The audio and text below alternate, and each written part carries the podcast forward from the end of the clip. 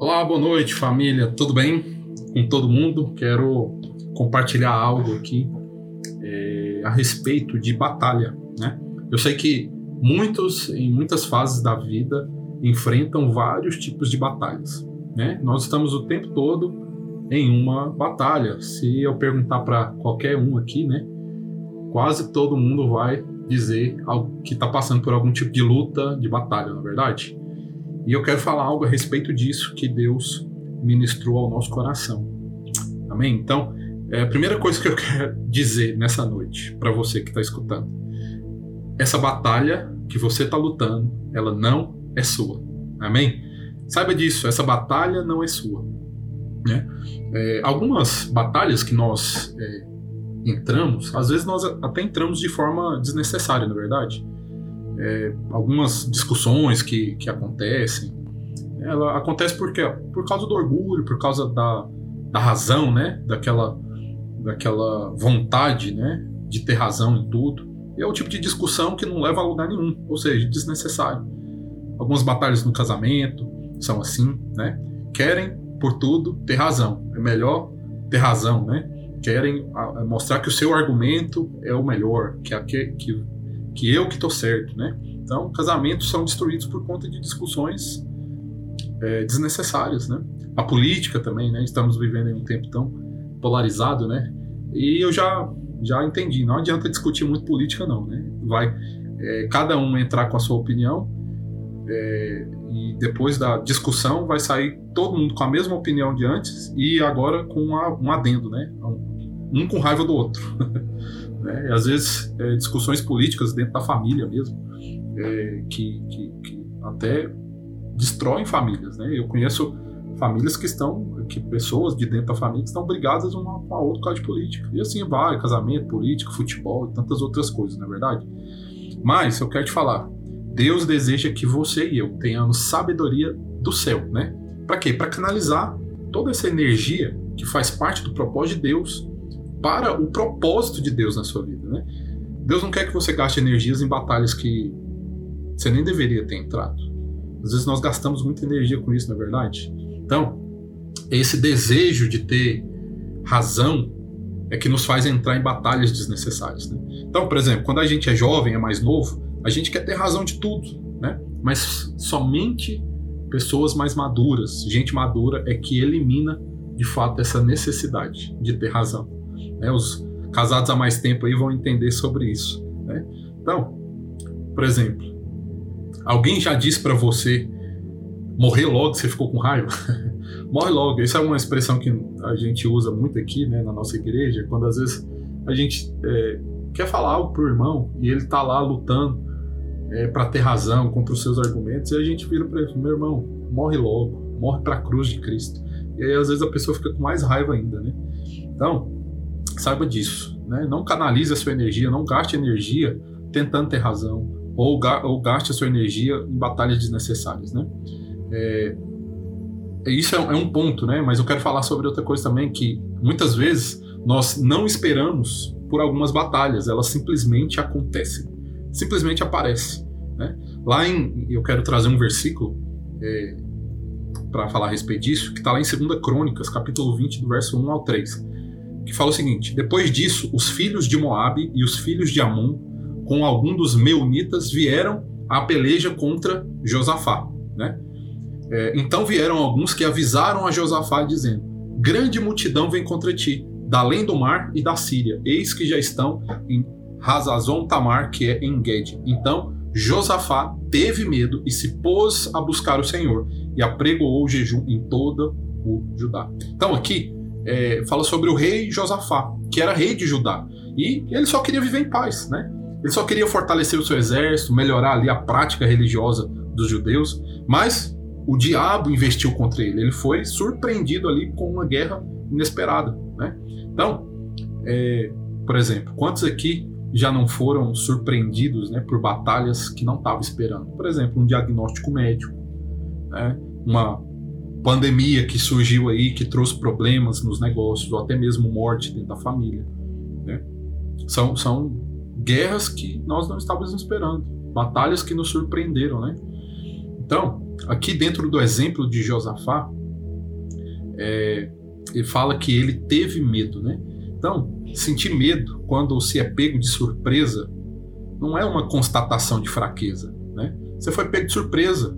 Então a palavra de Deus disse aqui que o rei Josafá teve medo. Isso não significa que ele é fraco. Então eu quero te falar, sentir medo quando se é pego de surpresa não significa que você é fraco. Amém? Porque a palavra de Deus fala lá em 1 João 4:18 que o amor lança fora todo o medo, né?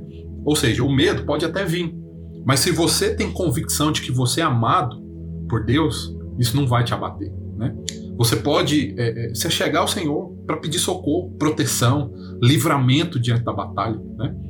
Eu e você, que somos filhos de Deus, nós precisamos estar sempre preparados para isso, para lutar contra o inimigo, mesmo que ele nos ataque de surpresa. Né? Mas eu quero então discorrer um pouco aqui. Talvez meu áudio vai ficar um pouquinho longo, mas eu quero te abençoar como eu fui abençoado com essa palavra. Amém? Então, quero dizer para você o que, que você pode fazer diante das batalhas.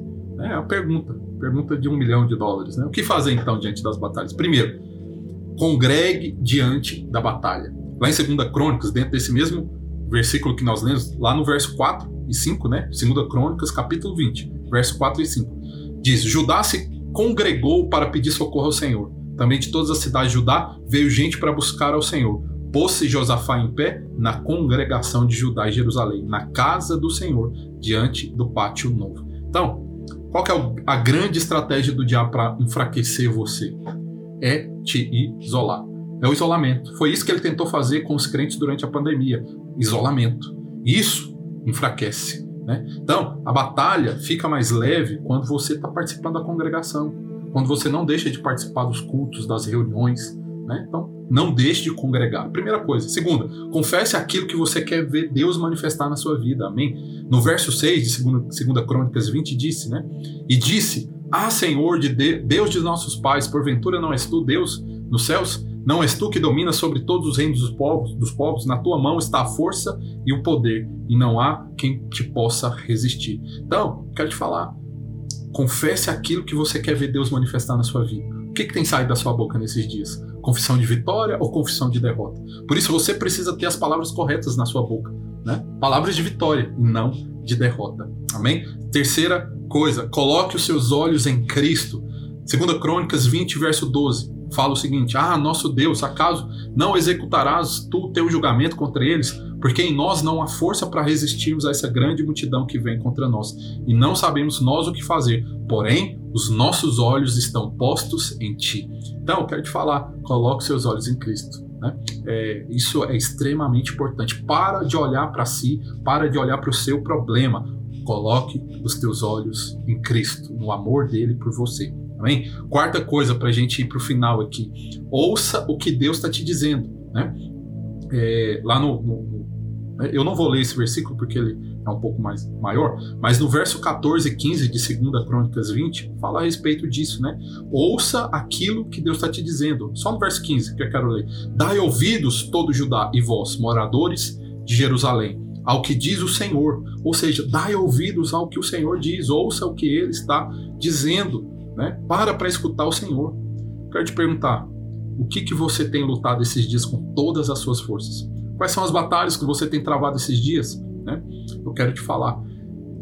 Dai ouvidos ao Senhor. Não temas. Por quê? Porque essa batalha não é sua, mas ela é do Senhor. Né? Ah, no verso 15, aqui onde eu li, ele, ele termina falando isso. Não temais, nem vos assusteis por causa dessa grande multidão, pois a peleja não é vossa, mas de Deus. Amém? Não temas, essa batalha não é sua, mas é do Senhor. Quinto, tomai posição Postura. O que é tomar posição? É não tirar os olhos de Cristo, é descansar no meio da batalha.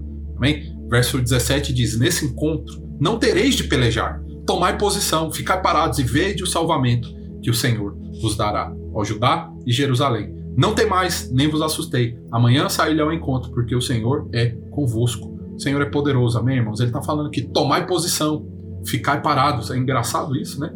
Tomai posição, ficai parados e vede o salvamento que o Senhor fará é, às vezes nós queremos fazer, nós queremos é, colocar a nossa mão, nós não damos conta de ficar parados, mas o Senhor está falando aqui, tomar posição, ficar parados. Né?